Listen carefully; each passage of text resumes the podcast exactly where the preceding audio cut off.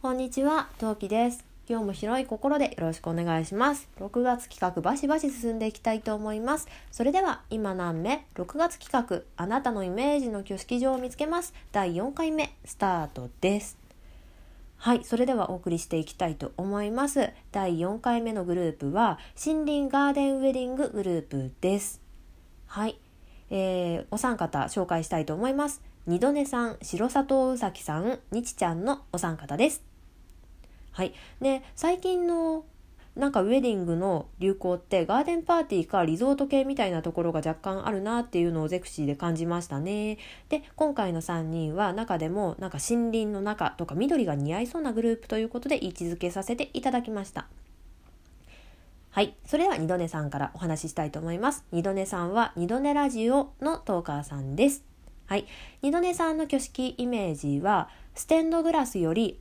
あの明るい自然光チャペルのイメージがありました。2つ目がもうね貸し切り邸宅でもう本当にゲストとね近くねえー、と近くて、えー、とゆっくりお話ができる場所がいいなと思いました。で3つ目都内ではなさそう。でもアクセスは良さそう。みたいなところを探させていただきました。そして見つけた私のおすすめの場所はこちら。はい。ガーデンヒルズ迎賓館埼玉新都心にあります。はい。パチパチパチパチパチパチパチパチパチパチ。あれパチパチパチパチパチパチ。はい。間が抜けました。はい。えっ、ー、と、こちら、ね、えっ、ー、とね、正直二度寝さんは、あの、プール系にしようか、ガーデンにするかでものすごい悩んで、まあ、それでまあ、ガーデンにしようと思って、まあ、結構苦渋の選択だったんですけど、こちら、なんと、あのプールっぽいその水辺エリアがあるっていうその私の悩みを両方叶えてくれる場所でした。うん、で水緑光に囲まれるあのチャペルに注目ということでねチャペルがすごいね三角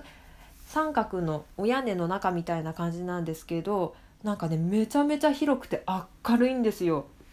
そうなんかねふわりと香る木の匂い最大に流れる水音目の前に広がる豊かな緑みたいな感じですごいねあのホワイトハウスって名前のチャペルなんですけどなんかここを見た瞬間にあ二度寝さんっぽいと思ってここにしました。はい。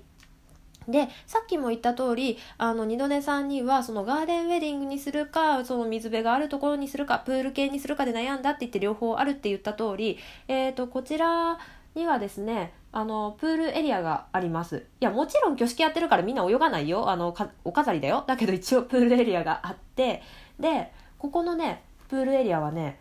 いつだろう。ちょっと時期は書いてないんですけど一新されたものらしいですよ。うん、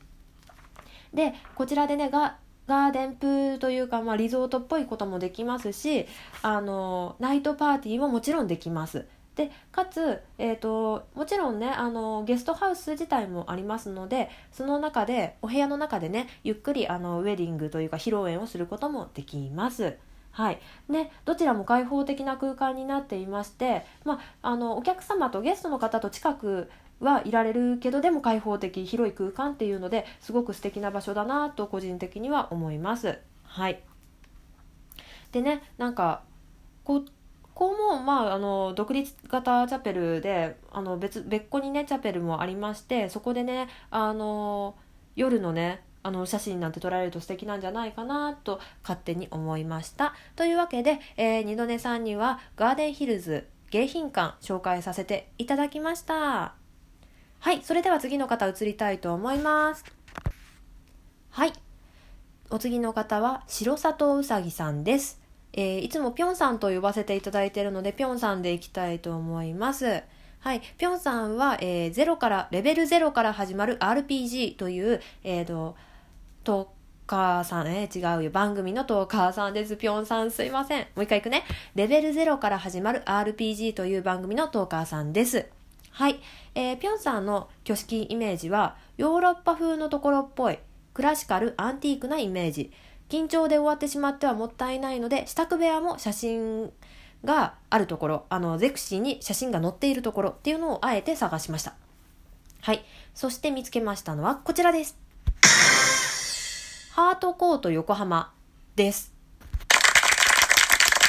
なんかさ拍手があったりなかったりするんだけどあのあまり気にしないでください。えー、っと、でね、なんでピョンさんのイメージがヨーロッパになったか、特にイギリスのイメージだったんですけど、なんでイギリスイメージだったかっていうのを先に説明させてください。あのね、すっごい短絡的で申し訳ないんだけど、あの、白砂糖うさぎ、うさぎっていう字が漢字で使われてるんですけど、うさぎ、挙式、なんかヨーロッパっぽい。で、ピーターラビット、うさぎからピーターラビットに飛んで、ピーターラビットはイギリスのもの。おイギリスっぽい挙式似合うっていうねすっごい短絡的な考え方だったんですけど本当にね気を悪くされたら申し訳ございませんっていうのでね、まあ、言わなくてもよかったんじゃないかというとこはあるんですけど置いといてで でもそんなのちょっと置いといてもここはピョンさんに私の脳内的に言うとピョンさんにぴったりだなという場所です。でね結婚式場のためだけに建てられた建てられた生まれたアンティークの村っていう設定なんですよここ。でそのイギリスのねあのイングランドの中央に位置するコッツウォルズの地方の豊かな緑の中にライトストーンと呼ばれる蜂蜜色の石を使った建物が点在し絵画のような景色が広がるっていうあのゲストハウスになります。ゲストハウスなので全部貸し切りすることができます。でねここを選んだのがもう一つ理由があってあの私 RPG あんましやらないから詳しくないんだけどそのここのね建物がねなんかちょっと RPG に出てきそうな建物風なんですよ。そう。それもあってここにしました。だからそのピーター・ラビットのイメージだけじゃないよ。そういうイメージもありましてこちらを選ばせていただきました。でね最初に言った通りあのぴょんさんすごい緊張しいなイメージが勝手にありまして。でだから多分さあのなんだろうウェディングドレスを着てみんなに「わあおめでとう!」って言われてる時もすごい緊張しちゃうんじゃないかなってすごい勝手に思ったんですよ。であの花嫁が緊張を抜けるところって要するに1人だったり、まあ、お客さんの目がなかったりするところじゃないですかっていうことは支度部屋ですよね。でお支度する部屋ですら緊張が抜けない場所というかお支度する部屋がせっかくそこでねあのそこしか心のゆとりというかなんか緊張の糸がほどける場所がないのにそこが何だろういかにも支度部屋ですみたいなさとこだったりなんか病院みたいな真っ白なただのお部屋だったりすると寂しいじゃないですか。だからそこも可愛いっていう場所をあえて探しましてでそうしましたらこちらはこちらだけとは言わないんだけどここはねむしろ支度部屋を割とプッシュしてるとこであのねすごい支度部屋もフォトジェニックでめちゃめちゃ可愛いんですよ。であの前撮りでね支度部屋をあえて撮影する人がいるようなお部屋になっています。しかもねここにねあの本番さあの一応目の前に料理が広がっててもさ花嫁って食べれないことが多いらしいんだけどまあ私も結婚式やってないからわからないんだけどそこにねあの一口サイズのあのサンドイッチとか可愛いスイーツとかをのねシェフがね用意してくれてスタッフさんが持ってきてくれるだそうですここは。でねそんなね気遣いもねあの心尽くしをしてくれる場所ということで、えー、こちらを選ばせていただきました。よければググってみてください。ということで次の方移ります。はい。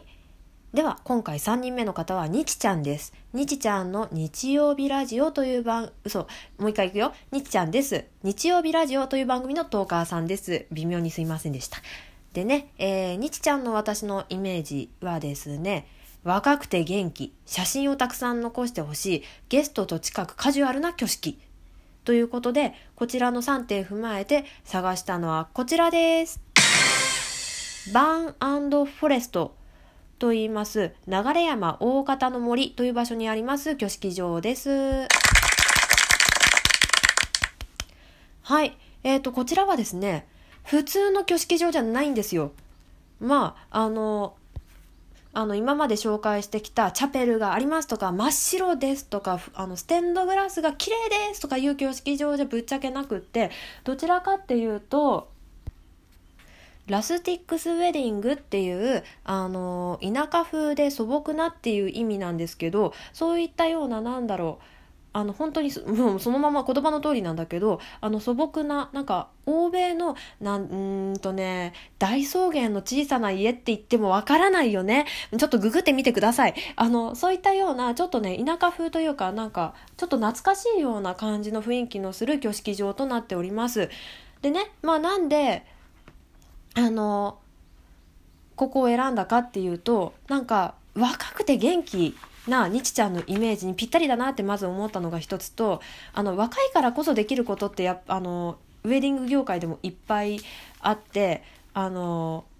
例えばさ前撮りとかでそういうさなんだろう一般的なチャペルだったり綺麗ななんか結婚式場というかさその背景が白いとこというかさ あの今まで紹介してきたようなとこで前撮りして普通のねあのチャペルで、まあ、の前撮りしてもらってで披露宴と挙式はここっていうのが私的に脳内で勝手にしたイメージなんですね。まあすごいねフォトジェニックな場所がめちゃめちゃあるんですよ。まあ挙式場ももちろんそうだし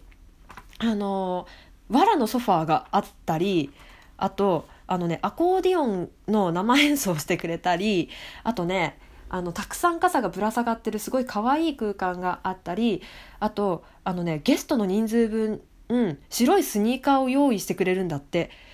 でこれドレスコードらしいんだけど実は。ここのねあのラスティックスってその田舎風の結婚式って意味なんで、まあ、そうあの皆さんこれを履いてくださいみたいな感じでね用意してくれるんだってだったりなんだろうちょっと一風変わったウェディングっていうのができる場所なんですね。でナイトウェディングもとても綺麗です。なんでそういうなんかちょっと面白いウェディングって若い時にしかできないなって思ってなので若くて元気なイメージのあるにちちゃんにぜひやってほしいなと思いまして今回こちらを選ばさ選ばせていただきました。よければググってみてくださいね。はい。そんな感じで、第4回目、ここまでにしたいと思います。第5回もぜひ聞いてくださいね。それではまたお会いしましょう。またね。何名？